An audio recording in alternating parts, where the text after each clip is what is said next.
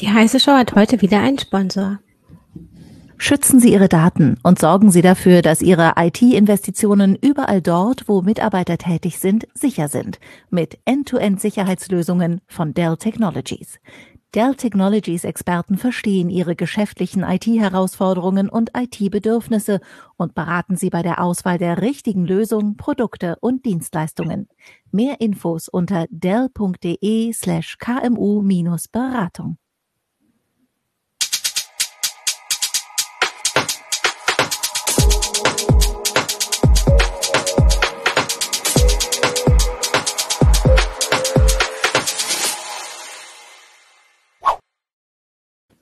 Hallo, herzlich willkommen zu einer neuen heiße Show. Wir haben heute eine Frage als Titel, nämlich digitale Souveränität in deutschen Behörden trotz Microsoft. Ist das eigentlich möglich? Wir sprechen gemeinsam darüber. Dabei ist Christian Wölbert von der CT, der sich sehr an dieses Thema reingefuchst hat. Hallo Christian. Hallo. Dann Jürgen Kuri aus dem Newsroom im Homeoffice. Hallo Jürgen. Hallo, grüß dich. Und ich bin Christina Bär, ich bin auch aus dem Newsroom von Heise Online, bin auch hier im Homeoffice. So, und dann wollen wir mal beginnen. Ich sitze hier gerade an einem Rechner, der Microsoft nutzt. Ich bin hier gerade per Windows online. Und ähm, in deutschen Behörden sieht das teilweise gar nicht anders aus. Da wird, werden auch Microsoft-Produkte genutzt. Da wir aber einen gewissen Sicherheitsstandard dort einhalten müssen, wird das natürlich nicht einfach so gemacht. Und vielleicht, Christian, kannst du erzählen, wie die deutsche Regierung oder deutsche Behörden überhaupt Microsoft-Produkte einsetzen? Ja, im Moment ist es so, dass äh, Microsoft ähm, auch in der öffentlichen Verwaltung der Standard ist für zum Beispiel äh, das Thema Betriebssystem, äh, Office, aber auch äh, als Mailsystem, Exchange. Und ähm, Anders als in vielen Unternehmen ist es aber so, dass äh, die Exchange und äh, Office ähm, Sachen, dass die noch in den Rechenzentren der Behörden laufen, also nicht in der Public Cloud von Microsoft. Und das wird schon seit mehreren Jahren so gemacht. Also die deutsche Regierung und auch die Behörden waren da schon immer skeptisch und haben darauf geachtet, dass der Datentransfer zum Beispiel in die USA nicht so einfach möglich wäre. Oh, jetzt hören wir leider Christian nicht. Christian, hörst du uns noch? Ich glaube, dein Mikrofon. Schau noch mal kurz nach deinem Mikrofon. Das ist jetzt leider eine kleine Störung. Wahrscheinlich wird jetzt im Hintergrund unser Producer Michael da auch eingreifen. Den seht ihr hier auch manchmal. Christian, sag noch mal was. Hallo, bin ich wieder ja, da? da bist du wieder. Super. Sorry.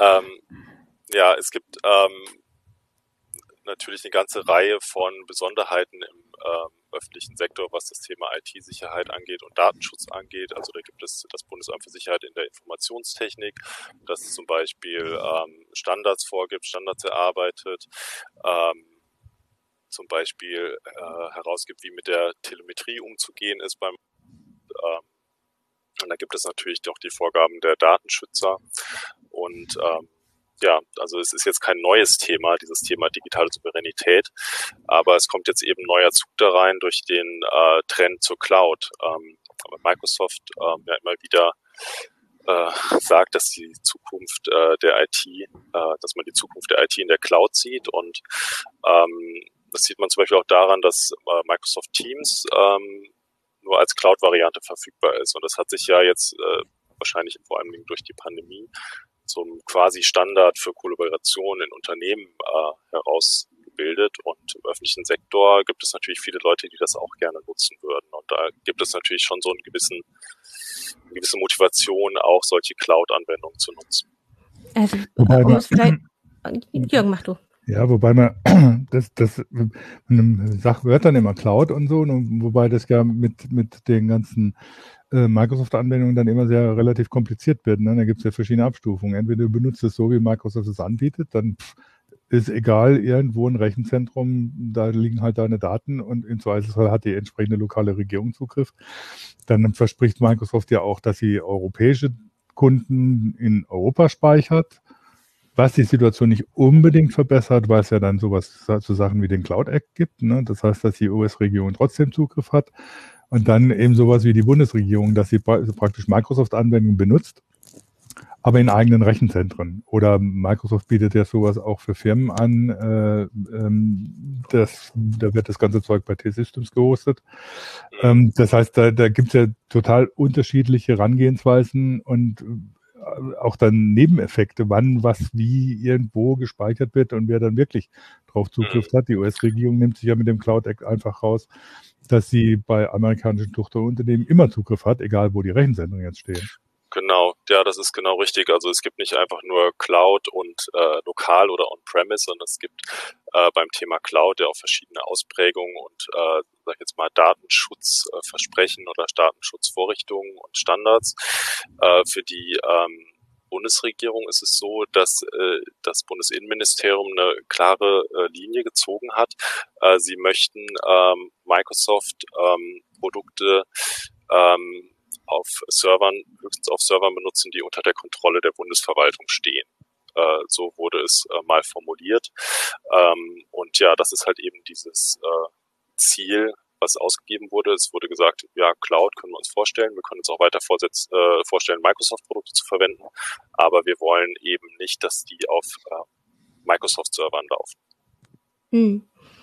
Also es gab ja auch eine Bewertung ähm, dieses Modells, also wie das jetzt gerade gemacht wird. Und da hieß es, ähm, es besteht eben die Gefahr der Überwachung, der Abhängigkeit, dass man immer die Kosten hat, dass äh, vielleicht auch die, ähm, das Angebot zu wenig flexibel ist und immer fremdgesteuert. Also das war, glaube ich, die Bewertung des Innenministeriums. Ähm, wie genau. könnte denn, oder Microsoft versucht jetzt ja andere Angebote zu machen, also um weiter im Spiel zu bleiben. Und äh, was ja, ist da das Versprechen? Nochmal ganz kurz zurück mhm. zu der Studie, die du äh, erwähnt hast, oder diese Bewertung. Das war wirklich eine sehr interessante Studie, die ich äh, jedem empfehle zu lesen, 2019 im Auftrag des Bundesinnenministeriums, äh, durchgeführt von äh, Strategy End, also einer Unternehmensberatung.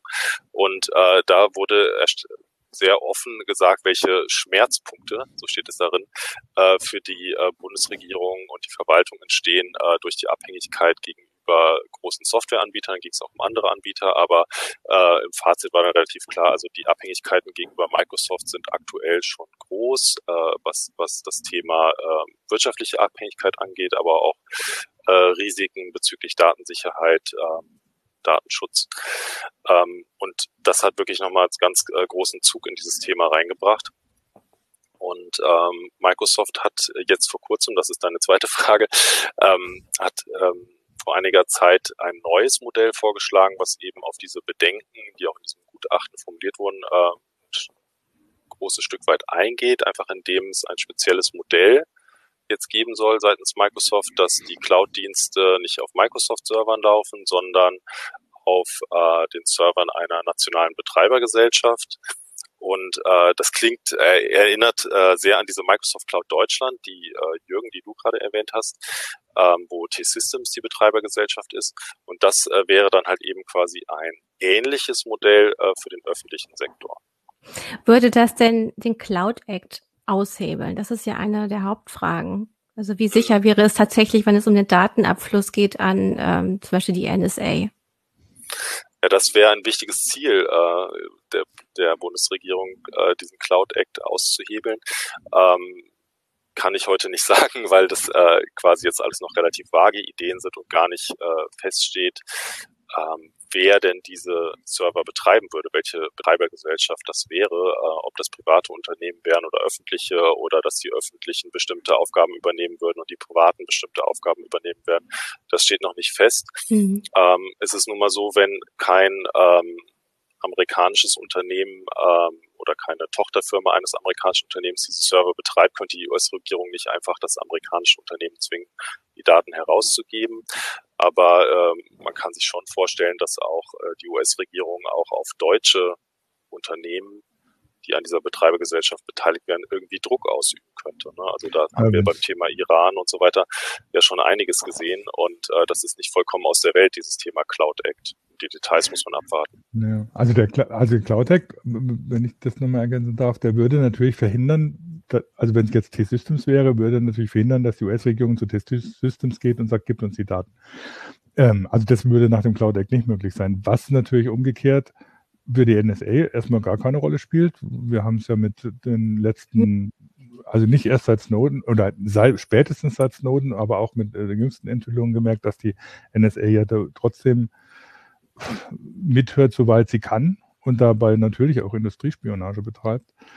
Auf der anderen Seite ist es natürlich so, wenn jetzt zum Beispiel diese so eine europäische Cloud äh, in europäischen Rechenzentren von europäischen Firmen mit Microsoft-Software betrieben wird, kann natürlich die US-Regierung immer noch Druck auf Microsoft ausüben, sagen hier, ihr dürft denen keine Sicherheitsupdates mehr geben oder, oder ähnliches. Ich meine, das ist irgendwie so, eigentlich ist es eine komische Vorstellung, dass verbündete Nationen wie USA und Deutschland auf in solche, in solche äh, Fahrwasser geraten würden, aber spätestens seit den äh, Operationen, die Trump da teilweise durchgeführt hat, äh, kann man sich natürlich bei entsprechenden amerikanischen Präsidenten auch solches vorstellen. Also das ist, das ist irgendwie so eine, so eine, so eine, hm, ja, kommen wir vielleicht später nochmal drauf, ne? weil es wird, wird also, wenn man, wenn man, aber vielleicht auch es wird, es wird inzwischen gar nicht mehr das Konzept von digitaler Souveränität in Frage gestellt, ob das überhaupt mhm. geht.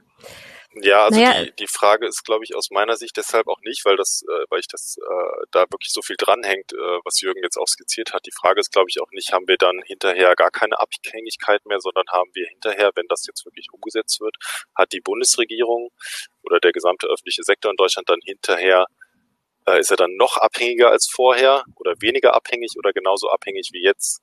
glaube, das ist die spannendere Frage als jetzt, äh, also es ist einfach unrealistisch, dass wir uns da aus, äh, damit aus Abhängigkeiten befreien. Also vielleicht kann man das auch nochmal ähm, weiter auseinandernehmen. Also es gibt diese Maßgabe, wir wollen ähm, mehr eigene Software benutzen, wir wollen auch mehr Open Source Software entwickeln für mhm. die Verwaltungen äh, und die Ministerien. Aber das geht natürlich nicht von jetzt auf gleich. Also diese Ziele wurden ausgegeben und momentan arbeiten aber sehr viele Behörden wirklich mit Microsoft-Technik. Und genau. da versucht ja jetzt Microsoft sich im Grunde einfach weiter im Spiel zu halten, auch wenn wir als Nation oder auch sogar Europa gesagt hat, wir wollen souveräner werden.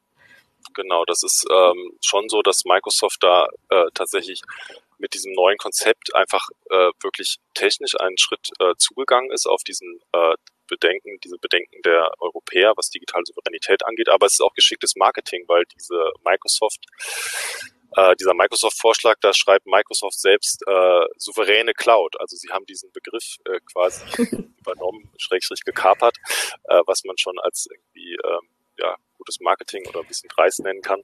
Aber es ist ja auch tatsächlich ein Schritt in diese Richtung. Ähm, auch technisch. Also es ist wirklich, äh, es erinnert ein bisschen an dieses Microsoft Cloud Deutschland Modell, äh, was ja für den privaten Sektor ist. Und äh, für den öffentlichen Sektor wäre das eben quasi ähm, ja nochmal auch nochmal eine Spur, soll es auch nochmal nach den Vorstellungen äh, auch nochmal eine Spur stärker abgesichert werden. Äh, also, also zum Beispiel was die Telemetriedaten angeht, äh, die sollen ähm, unter der Kontrolle der Bundesverwaltung bleiben, sollen nicht nach äh, nur nicht zu Microsoft gehen. Also es gäbe auch technische Unterschiede und das wäre was Neues. Mhm. Du hattest, ähm, du hast einen Bericht dazu geschrieben und du hattest in diesem Bericht auch darauf hingewiesen, dass in Frankreich, äh, also Frankreich das gleiche Angebot gemacht wurde oder ein ähnliches Angebot und die haben sich tatsächlich auch schon dafür entschieden. Was konnten die denn reinverhandeln? Dürfen die zum Beispiel den Quellcode sehen? Das muss ich offen sagen, das weiß ich nicht. Also ähm, es gibt, ähm, es gab Verlautbarungen, also offizielle Pressemitteilungen von der französischen Regierung und von der französischen Betreibergesellschaft, die sich für diesen Zweck ähm, gebildet hat. Und da ähm, ist halt eben ganz klar die Aussage, dass dieses französische, diese französische Cloud ähm, dass die technisch strikt getrennt ist von Microsoft und auch juristisch immun ist gegenüber extraterritorialen Rechtsansprüchen, also sprich Cloud Act und so weiter. Ähm, aber welche Details die Franzosen sich da ausverhandelt haben, das äh, ist nicht öffentlich bekannt und äh, es könnte natürlich in Deutschland auch wieder anders aussehen. Hm. Ich finde es auch interessant, dass Frankreich sich da jetzt so schnell für bekannt hat, weil wir eigentlich diese großen Projekte haben. Da kannst du vielleicht auch noch was dazu sagen, zum Beispiel Gaia X.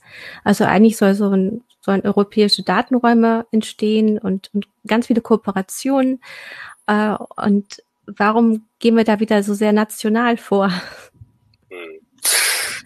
Also bei dem Thema Gaia X ähm, ist es ja erstmal so, Gaia X ist keine Cloud. Also ähm, Mhm. Das wäre jetzt, weil X wäre jetzt kein, äh, keine Alternative im engeren Sinne zu diesem äh, Microsoft, zu dieser souveränen, sage ich jetzt mal, also Microsoft nennt es souveräne Cloud, sondern äh, Gaia X ist einfach ein Set an Regeln für Cloud-Anbieter und die Nutzer. Und äh, es ist theoretisch durchaus vorstellbar, dass dieses Microsoft-Konstrukt hinterher ein Gaia X-Stempel bekommt, wenn es entsprechende Kriterien erfüllt. Ähm, das heißt, es schließt sich alles nicht gegenseitig aus und Deutschland und Frankreich können dieses Gaia X-Thema äh, weiter vorantreiben. Ähm, wobei man sich natürlich schon fragen muss, das wirkt alles ein bisschen wenig abgestimmt und äh, es hängt, es wirft sehr große Fragen über die äh, Digitalpolitik auf. Also grundsätzliche Probleme werden daran auch sichtbar. Äh, können wir vielleicht später auch nochmal äh, drüber mhm. sprechen, weil äh, es ist tatsächlich so, dass Gaia X ja in Deutschland vom Bundeswirtschaftsministerium angeschoben wurde und äh, die Verhandlungen mit Microsoft führt jetzt aber das Bundesfinanzministerium und bei dem Thema Open Source ist eher das Innenministerium äh, aktiv, nur dass man drei hat, die nebeneinander herwursteln und äh, man hat manchmal so den Eindruck, dass die nicht alle an einem Strang ziehen oder ja nicht immer unbedingt die gleiche Strategie verfolgen. Und dann kommen noch die einzelnen Bundesländer dazu, die manchmal ja. auch noch ihre eigene Strategie verfolgen. Und ihre okay. eigene Infrastruktur auch haben. Also wir ja. haben da im Vorgespräch schon drüber gesprochen, allein bei der Lernsoftware, also den Lernplattformen sieht man das schon, äh, wo sich ja dann äh, Microsoft Teams ähm, auch etablieren konnte jetzt gerade in der Coronavirus-Pandemie. Äh, und da macht aber auch jeder irgendwie sein eigenes. Und äh, das alles unter einen Hut zu kriegen, da hat der Bund ja schon Probleme. Also auch durch den Bildungsföderalismus, aber auch weil die Länder ähm, ihre eigene Lösung auch nicht aufgeben möchten. Ja, das finde ich ist einer der spannendsten mhm. Aspekte an dieser ganzen Microsoft-Geschichte, dass eben ähm, die Idee äh, seitens Microsoft ist, aber ähm, auch seitens ähm, des öffentlichen Sektors, dass diese Cloud dann von allen drei Ebenen genutzt werden könnte. Also von, nicht nur vom Bund, äh, auch von den Kommunen und von den Bundesländern. Und das wäre tatsächlich was Neues und ähm, ja, würde zumindest technisch äh, die Voraussetzungen schaffen, ähm, mehr Einheitlichkeit haben, äh, mehr zu haben, mehr zu skalieren und äh, dadurch vielleicht auch ja schneller zu, voranzukommen bei der Digitalisierung der Schulen oder des gesamten öffentlichen Sektors der Verwaltung. Ähm, was, was natürlich jetzt, also gerade wenn du, wenn du jetzt so das, das skizzierst, wie das in Deutschland los ist, da gab's, also Gigapixel hat es schon, schon erwähnt und Fred Feuerstein meint es auch, dass Deutschland ja, also wenn, wenn man so von digitaler Souveränität spricht oder so einer eigenen Cloud oder so, dann ist Deutschland eigentlich viel zu klein, um das alles selbst zu machen. Das heißt, wenn, dann ist es doch höchstens auf europäischer Ebene machbar. Ne? Gaia ist, ist ja so ein, so ein Ansatz, zumindest was Regeln angeht, aber da geht es natürlich auch darum, kann Deutschland alleine überhaupt die entsprechende Software bereitstellen oder beziehungsweise die Strukturen entwickeln? Ist das nicht, wenn überhaupt, eine, nur ein europäischer Ansatz? Also bei dem äh, Thema, ich glaube, das Thema Skalierung und Größe ist da, spielt da eine ganz große Rolle. Es ist aber schon so, dass der, ähm, der Bund. Äh, ich glaube, der kommt ungefähr auf 180.000 äh, PC-Arbeitsplätze, allein die Bundesverwaltung. Wenn man da Länder und Kommunen noch mit dazu nimmt, geht es äh, vermutlich in den siebenstelligen Bereich. Also das ist schon was. Und das ist eine entsprechende Nachfrage da, dass man auch ähm, Entwicklungen finanzieren könnte. Man hat ja gesehen, München hat ja sogar ähm, beim Thema äh, Linux ähm, ja auch vieles selbst entwickelt und beauftragt. Und ähm, hinterher hat es dann geheißen, ja, München war halt zu klein und konnte es nicht alleine schaffen. Aber mhm. München hat es alleine versucht. Also das ist ja wirklich bemerkenswert. Natürlich äh, glaube ich schon, dass wir bei dem Thema Open Source Entwicklung ähm, Alternativen zu Microsoft und anderen dominanten Produkten, dass es da natürlich besser wäre, den äh, europäischen Gedanken dann auch zu leben und das gemeinsam mit anderen zu machen. Und das ist ja auch das Ziel. Ähm, aber das erhöht natürlich auch nochmal die Komplexität und die Abstimmung und die ja, politischen Voraussetzungen sind dann eben noch höher. Also man hat auch immer ein bisschen das Henne-Ei-Problem. Ne? Ähm, man fühlt sich jetzt etwas ähm, gebunden an bestimmte Software und die eigene auf ähm, zu entwickeln und dann ähm, so weit zu verbreiten, dass es wirklich so ein Skalierungseffekt hat, dauert halt einfach. Also Corben SC hatte ja auch über Twitch vorhin geschrieben, ähm, das Argument, das geht nicht von jetzt auf gleich, gibt es schon seit 20 Jahren und wir bewegen uns da immer in so einer Schleife. Ne? Äh, zu mhm. sagen, wir müssten das anders machen, wir müssten was eigenes aufbauen, aber jetzt in, im Betrieb können wir nicht einfach alles umstellen. Ja, das, ja, das KDAX hat es äh, auch gerade so erwähnt, dass äh, ähm, mit dem Phoenix-Projekt gibt es ja eigentlich eine, eine Alternative zu, zu mhm. Microsoft. Wobei du hast, hast, ja auch dann mit denen gesprochen, die meinen, ja klar, unser Zeugs ist einsetzbar, aber um das jetzt auf die Bundesverwaltung runterzubrechen, das dauert wieder noch ein bisschen. Ja, das ist, ähm, ich finde das total wichtig, ähm, darauf hinzuweisen, dass äh, ähm, es schon verschiedene äh, Wellen gab über diesem Thema digitale Souveränität. Damals gab es diesen Begriff noch nicht. Also es ist, ist wirklich, glaube ich, mehr als 20 Jahre her, dass schon mal äh, im Bundestag darüber dis, äh, debattiert wurde, über diese Abhängigkeit von Microsoft. Und damals hatte das BSI zum Beispiel auch äh, Linux-Desktops als Alternativen äh, vorangetrieben und propagiert. Und das ist alles wieder in der Versenkung verschwunden. Das heißt, es ist wirklich so, man müsste es jetzt halt einfach mal machen. Also vollkommen richtig. Äh, wenn man eine Alternative haben will und die Abhängigkeit zu äh, Microsoft äh, reduzieren will und das Bundesfinanzministerium äh, verfolgt auch nach eigener Auskunft äh, diesen Ansatz, äh, nicht nur Microsoft, sondern es soll eben auch Alternativen geben und weiter gefördert werden. Das Innenministerium will das ja auch. Ähm, es wird immer wieder gesagt, ähm, und es gibt auch tatsächlich schon ein Projekt Phoenix und äh, es ist schon sehr weit. Aber man muss halt auch sehen, bei diesem äh, Thema, das dann wirklich in der Bundesverwaltung einzusetzen, äh, gibt es ähm, kleinere Pilotprojekte in kleineren Behörden, die einige Jahre laufen sollen. Und äh, dann ist halt eben noch lange nicht es geschafft, das alles zu integrieren und ähm, wirklich flächendeckend, ja, sagt man so auf Englisch, auszurollen. Das ist ein schreckliches Wort, aber mir fällt jetzt nichts anderes ein. Und dafür zu sorgen, dass die ganze bestehende Software damit auch zusammenspielt, also Verwaltungsfachanwendung. Das war hat man ja damals bei Linux auch schon gesehen, dass das ja Jahre gedauert hat, ähm, das anzupassen. Ja, ähm, und auch die Mitarbeiterinnen so zu schulen, dass sie damit umgehen können. Genau.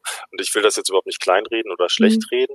Ich will einfach nur sagen, im Moment sehe ich halt trotz äh, dieser äh, 2019 erf erfolgten Ansage vom Bundesinnenministerium, dass man äh, Open Source Alternativen aufbauen will und testen will und dass das jetzt auch schon sich in erster Software und Pilotprojekten und so weiter alles zu finden, sehe ich noch nicht so den großen Drive dahinter. Und ich glaube, da müsste einfach noch mehr ähm, politischer Druck aufgebaut werden, damit das wirkt, damit man dann am Ende wirklich zwei Säulen hat und dadurch wirklich die Abhängigkeit reduziert, weil man kann ja weiter Microsoft nutzen, äh, wenn man äh, Plan B quasi jederzeit sofort ähm, aus der Hinterhand holen könnte oder sofort migrieren könnte oder viele Behörden das schon nutzen und das auf, äh, technisch auf gleichem Stand ist, mhm. dann hätte man wirklich die Abhängigkeit reduziert, auch wenn Microsoft weiter ein US-Unternehmen ist. Das Interessante ist, ich äh, lese mir ja gerade die Wahlprogramme durch, auch zum Thema Digitalisierung und ähm, zumindest äh, drei habe ich mir schon mal so weit angucken können. Und da heißt es immer, wir brauchen mehr Open Source Software und wir brauchen ein Ministerium, das das alles bündelt. Und äh, wenn man bei uns äh, bei Heise Online sich jetzt einige aktuellere Meldungen anguckt zu dem Thema digitale Souveränität, da sieht man schon, dass äh, zum Beispiel ein Zentrum für digitale Souveränität aufgebaut werden soll, dass das wirklich angedacht ist. Also ähm, ob wirklich genügend Gelder hinfließen, das ist wieder und oder auch ähm, äh, dass genügend Fachleute da sind. Das ist, glaube ich, immer so die andere Frage. Ähm, aber es scheint auf jeden Fall ein Umdenken zu geben. Was es passiert was, ja. Es mhm. passiert was. Also was ich jetzt noch nicht erwähnt habe, ist, dass tatsächlich auch von Seiten ähm, der öffentlichen IT-Dienstleister ähm, die nicht so bekannt sind, aber die natürlich jetzt schon die ganze öffentliche IT am Laufen haben. Ähm, die Landschaft ist im Moment noch relativ zersplittert, aber es ist ein, eine große Welt und äh, die versuchen jetzt schon so langsam ähm, ihre Kräfte zusammenzulegen und denken darüber nach, so eine gemeinsame Säule aufzubauen, die dann eben eine Alternative wäre zu dieser Microsoft-Idee. Äh, das Schlagwort ist, äh, ich weiß nicht, wie das offiziell heißt, aber es wird immer Verwaltungscloud genannt. Und da mhm. hätte man dann quasi so ein Gegengewicht zu dieser Microsoft Cloud. Ähm, ist halt eben die Frage, ob es wirklich dann gleichzeitig auch einsatzbereit ist und ob die Behörden dann auch tatsächlich dahin migrieren oder ob alle in diese Microsoft Cloud rennen, wenn die denn kommt. Mhm ich meine, wo man jetzt ein bisschen gesehen hat, wie es laufen kann, ist einmal die Corona-Warn-App, was da Open Source-mäßig aufgebaut werden kann, auch mit Datensicherheit. Und gleichzeitig sieht man am Prinzip SORMAS, was in, eigentlich in den Gesundheitsämtern ankommen sollte, wie schwierig es dann ist, das in äh, Verwaltungen umzustellen. Und äh, ich, wahrscheinlich musste auch eine Standardis Standardisierung her, dass klar ist, bis zu Zeitpunkt X muss das da sein und müssen bestimmte Schnittstellen da sein. Ja, das hört man immer wieder beim Thema Digitalisierung der Verwaltung. Das sagen viele Experten, dass es ja eigentlich nicht schlimm ist, wenn ähm, Kommunen unterschiedliche Software verwenden. Ähm, Hauptsache, die Systeme sind miteinander kompatibel. Ähm, auch bei dem Thema Luca spielte das ja eine Rolle. Da wurde einfach eine App eingekauft und vorgegeben, ähm, quasi zum Standard erhoben in einigen Bundesländern. Ähm, aber viel schöner wäre es ja eigentlich gewesen, wenn äh, man einen gemeinsamen Standard entwickelt hätte. Ich glaube, das ist jetzt auch passiert, aber eben erst später. Und ähm, dann halt eben sich die beste App einfach durchsetzen kann. Und das auch durch, das ist ja gerade beim Föderalismus auch ein wichtiger Gedanke, dass es einen Wettbewerb gibt. Ähm, Föderalismus ist ja kein Selbstzweck, sondern stecken ja auch viele Ideen dahinter. Deswegen würde ich jetzt auch nicht sagen, wir müssen die Kommunen alle entmachten und die Bundesländer alle entmachten und den Bund alles machen lassen, dann kriegen wir die beste Lernplattform. Ich glaube schon, dass da auch äh, durch diesen Wettbewerbsgedanken einiges an Innovationskraft schlummert. Aber im Moment ist es halt eben so, dass wir uns mit der äh, Integration und ähm, ja, den verschiedenen technischen Systemen, die miteinander inkompatibel sind, eben verzetteln. Jürgen, magst du was dazu sagen? Ja, ja. also das, wenn, wenn ich mir das alles so anhöre, ne, so diese ganzen mhm. Sachen, die da dranhängen, und dann haben wir ja teilweise noch gar nicht berücksichtigt, ob die Alternativen dann wirklich ähm, das, das bewirken, was man sich so vorstellt. Wir reden die ganze Zeit, was ich vorhin schon angesprochen habe, wir reden die ganze Zeit über digitale Souveränität, genauso wie wir ständig über Digitalisierung reden, aber keiner redet mehr davon, ist das ein vernünftiges Konzept? Ist das überhaupt machbar? Beziehungsweise was wollen wir eigentlich damit? Wenn ich von digitaler Souveränität rede, dann geht es jetzt zum Beispiel um so Cloud-Sachen. Klar, ne? kann man irgendwie sagen, man verringert die Abhängigkeit von Microsoft, man macht dies und jenes. Aber damit ist doch noch keine digitale Souveränität. Ich meine, wenn die Rechenzentren laufen, selbst wenn sie von, von europäischen Firmen betrieben werden, bekommen die Server her, von Dell, von was weiß ich wem, ne? von amerikanischen Firmen. Ähm, selbst wenn ich jetzt auf Open Source umsteige, ich will jetzt nichts gegen Open Source sagen, aber das heißt ja nicht, das heißt ja, dass ich zwar meine Abhängigkeit von Microsoft verringere. Das heißt ja aber nicht, dass ich die digitale Souveränität darüber erreiche. Ich meine, wie viele Teile von Linux kommen von amerikanischen Firmen, die dabei steuern. Red Hat gehört inzwischen zu IBM, die da eine große Rolle spielen und so weiter. Das heißt, da habe ich ja in der Souveränität unter Umständen auch Elemente drin, durch die mich eine US-Regierung erpressen kann oder die, wo die US-Regierung Firmen erpressen kann, die zu Linux beisteuern zum Beispiel. Das heißt, äh, wenn ich von digitaler, also wenn ich digitale Souveränität ernst nehme, und das hatte Gigapixel schon mal erwähnt oder, oder glaube ich, äh, dann müsste ich ja eigentlich alles selber machen. Von den Prozessoren angefangen über das Betriebssystem bis zu einer Anwendung. Das ist eine absurde Vorstellung. Ja. Hm. Ja. Also ich glaube im politischen Mainstream, ähm, es gab da zum Beispiel auch einen äh, Brief äh, von äh, Frau Merkel äh, mit, gemeinsam mit anderen europäischen Regierungschefinnen, wo, wo sie sich zu dem Thema digitale Souveränität geäußert hat. Ich glaube, im politischen Mainstream äh, ist die Idee der digitalen Souveränität so verstanden, dass man nicht alles selbst macht, sondern äh, dass man, dass man sich nicht abschottet, dass man äh, nicht diesen krassen nationalistischen Weg geht, sondern dass man eben äh, versucht, Abhängigkeit, die kritischsten Abhängigkeiten zu identifizieren, die mhm. zu äh, reduzieren. Und da ist ja das Thema Wahlfreiheit schon ein Punkt. Ähm, also selbst wenn jetzt Open Source Software, wie es ja nun mal ist, von äh, da viel äh, beigetragen wird von Red Hat und anderen amerikanischen Firmen, ist es ja schon mal gut, wenn man nicht nur von einem abhängig äh, ist, sondern zwei verschiedene hat, zwischen denen man wechseln kann. Und ähm, auch bei dieser Microsoft-Geschichte ist ja auch die Frage, ne, wenn es eine nationale Betreibergesellschaft ist, wer es dann auch immer ist, wäre man dann ja auch zumindest von der abhängig. Man hätte da halt eben ganz andere, äh, ja, ein anderes Verhältnis, aber es wäre immer noch quasi, es wären bestimmte Akteure, von denen man abhängig wäre. Man hätte ja, die Server nicht im eigenen Keller.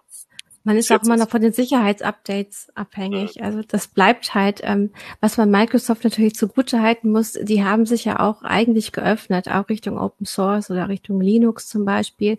Was sie jetzt mit Windows 11 versuchen, ist ja eigentlich auch sehr interessant, weil sie ja versuchen, die Plattform für alles zu werden und ähm, sehr durchlässig zu werden. Also damit können sie natürlich auch, ähm, machen sie ein Angebot, dem man schlecht widerstehen kann ne, wenn sehr vieles damit kompatibel ist, wenn sie das über mehrere Geräteklassen schaffen und äh, mehr Variabilität schaffen. Ja, Microsoft betont immer, äh, wie viel Open Source ähm, quasi äh, zum Beispiel äh, in der Azure Cloud äh, steckt und äh, dieser Azure Stack äh, wäre ja auch Bestandteil von dieser nationalen Cloud. Man muss aber ähm, schon sehen, dass es der Verwaltung jetzt ja primär um, also im ersten Schritt erstmal um Office und äh, Exchange geht und äh, dass auch die ganzen, ähm, sag ich jetzt mal, höherwertigen ähm, Cloud-Anwendungen von Microsoft, äh, die meisten, also alles, was zum Beispiel mit KI zu tun hat, ähm, dass das nicht äh, Open Source Software ist.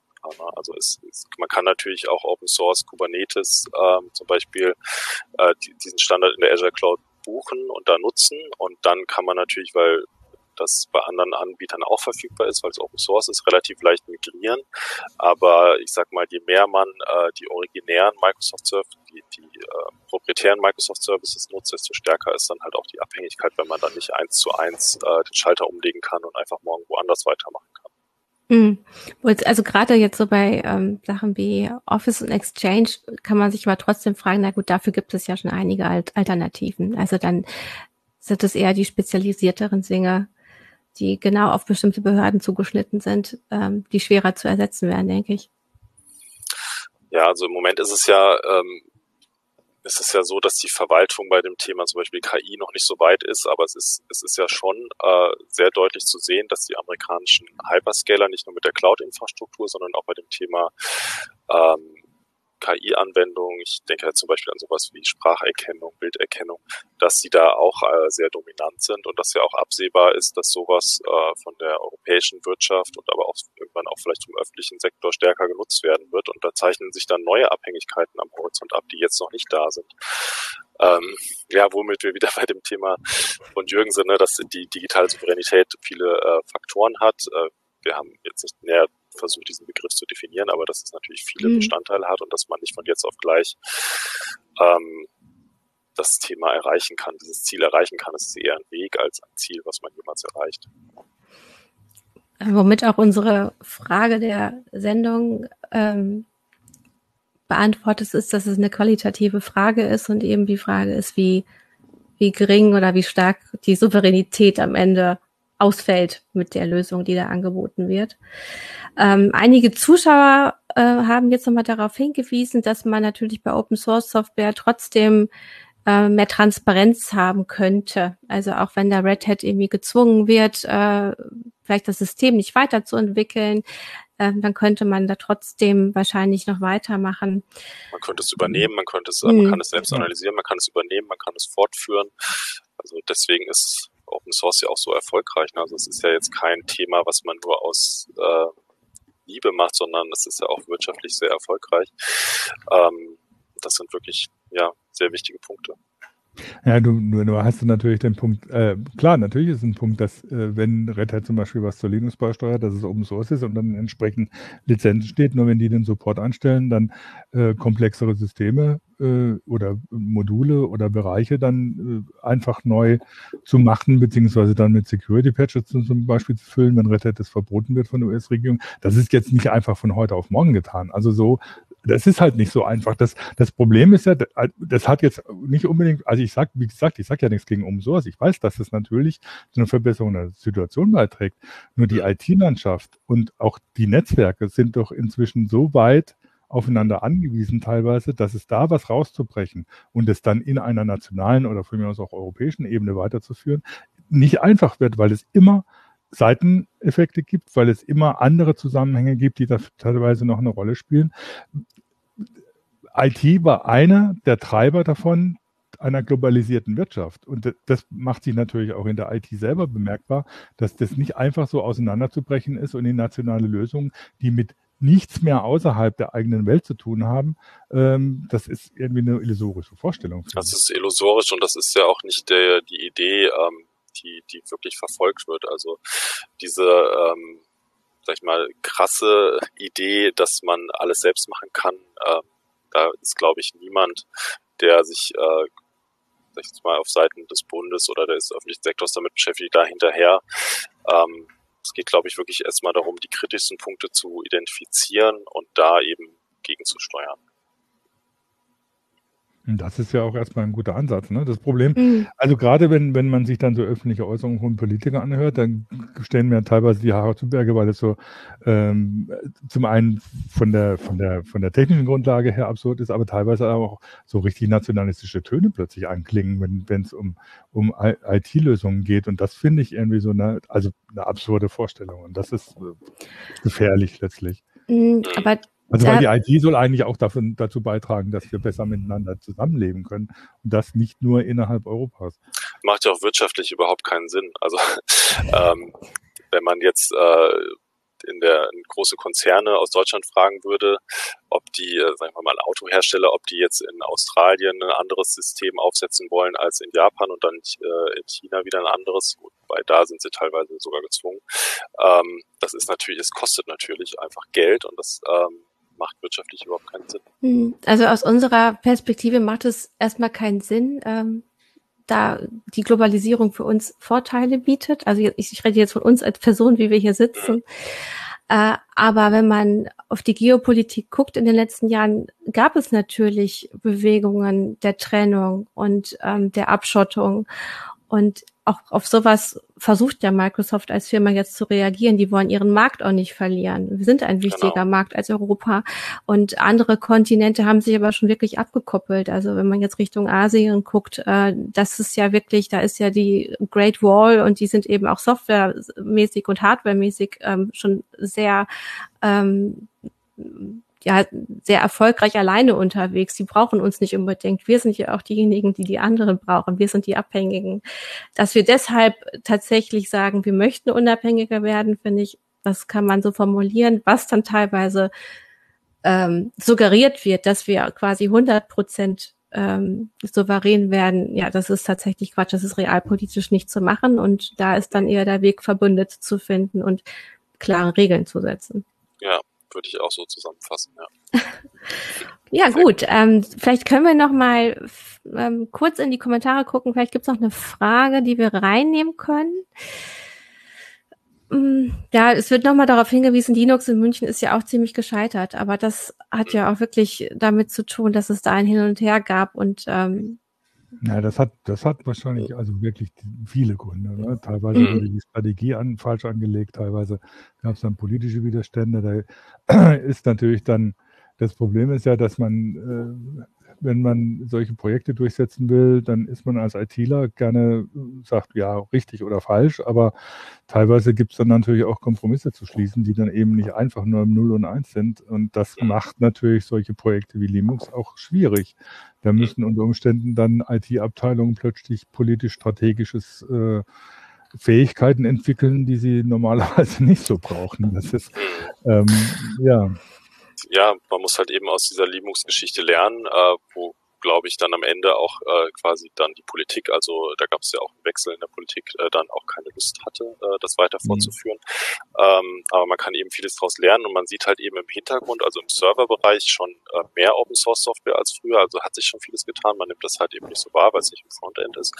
Ähm, man sieht auch in anderen Ländern Ansätze, man sieht auch äh, auf Bundesebene, da gibt es sogenannte Bundescloud äh, mit, mit Open Source äh, Bestandteilen. Äh, es gibt bei der Bundeswehr. Also es gibt viele kleine Beispiele, wo sich schon einiges in Richtung äh, Einsatz von Open Source äh, in der öffentlichen Verwaltung bewegt hat. Äh, Schleswig-Holstein ist auf Länderebene der ehrgeizigste Vertreter und äh, wird da sicher nach und nach ähm, mehr umstellen, mehr migrieren und dann auch das Vorstellen in der Öffentlichkeit, ähm, dass man da wirklich irgendwann sagen kann, okay, jetzt passiert wirklich was aber es ist halt eben noch nicht erkennbar, dass der Bund jetzt mit aller Macht äh, auf diese Karte Open Source jetzt als zweites Standbein neben Microsoft sitzt.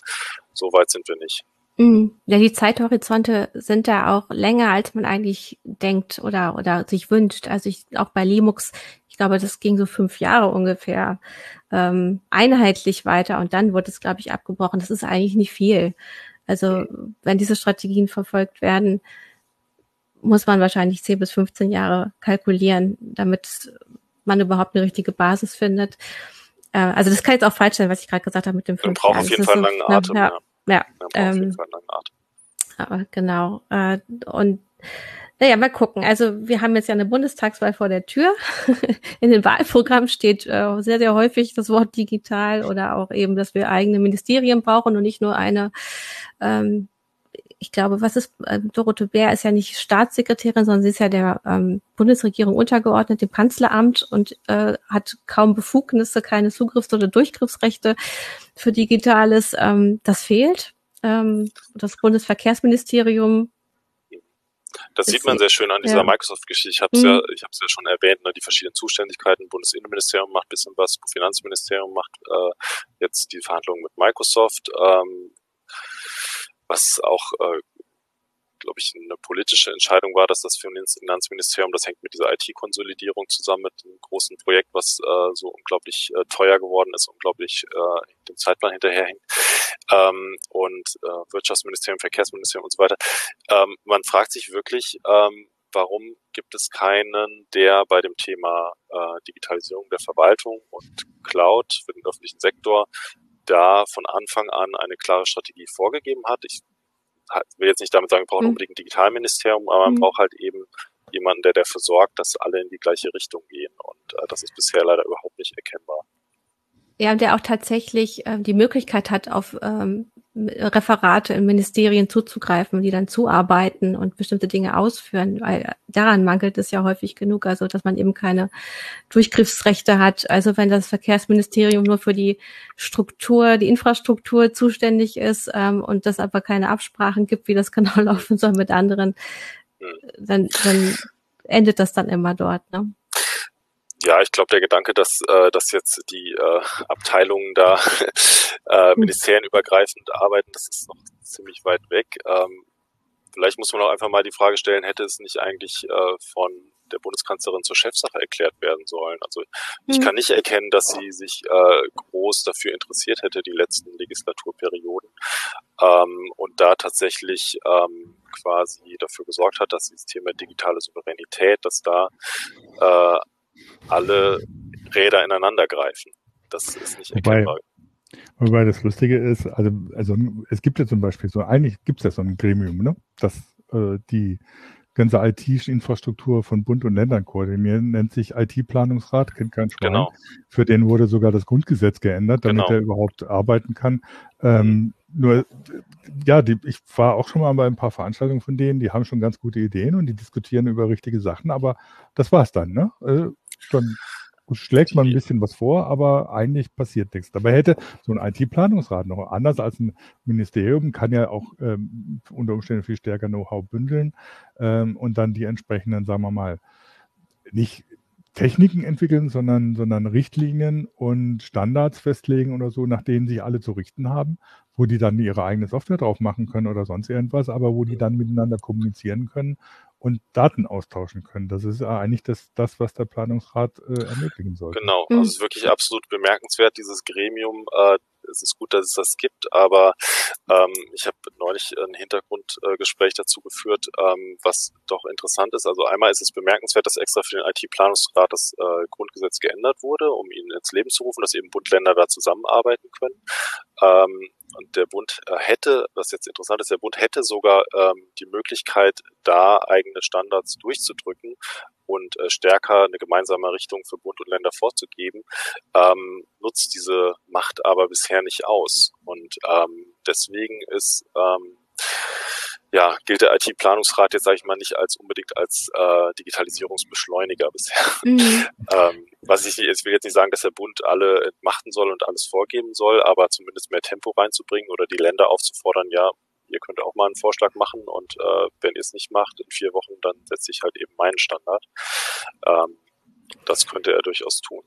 Ähnliches war auch zu beobachten, zu beobachten beim Digitalpakt, wo ja auch der Bund sich erstmal die Rechte verschaffen musste, um äh, Schulen anders ausstatten zu können, überhaupt ähm, eben Gelder bereitstellen zu können. Also da sieht man dann wieder die Auswirkungen des Föderalismus.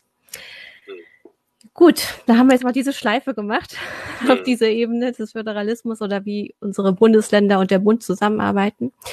Äh, Christian, ich danke dir sehr, dass du hier Rede und Antwort gestanden hast zu dem Thema. Ähm, wir äh, machen gern. jetzt gleich noch einmal Werbung und äh, verabschieden uns aber schon mal für die nächste Woche. Da freuen wir uns, euch wiederzusehen. Und ja, jetzt kommt unser Sponsor. Schützen Sie Ihre Daten und sorgen Sie dafür, dass Ihre IT-Investitionen überall dort, wo Mitarbeiter tätig sind, sicher sind. Mit End-to-End-Sicherheitslösungen von Dell Technologies. Dell Technologies Experten verstehen ihre geschäftlichen IT-Herausforderungen und IT-Bedürfnisse und beraten sie bei der Auswahl der richtigen Lösung, Produkte und Dienstleistungen. Mehr Infos unter dell.de slash kmu-beratung. So, ihr Lieben, jetzt muss meine Kamera erstmal sich wieder hier kalibrieren, auf die Lichtverhältnisse anpassen. Ja, also äh, vielen Dank nochmal für die Runde. Äh, danke Jürgen, danke Christian, danke für unser Publikum, was hier wieder eifrig mitgeschrieben hat. Wir konnten leider nicht alles mit reinnehmen, aber äh, ihr habt ähm, auch teilweise sehr komplexe Fragestellungen da äh, versucht zu beantworten. Also vielen Dank dafür. Ihr könnt uns E-Mails schreiben, Fragen stellen, Christian Tipps geben, uns Tipps geben. Macht's gut. Tschüss. Tschüss. Thank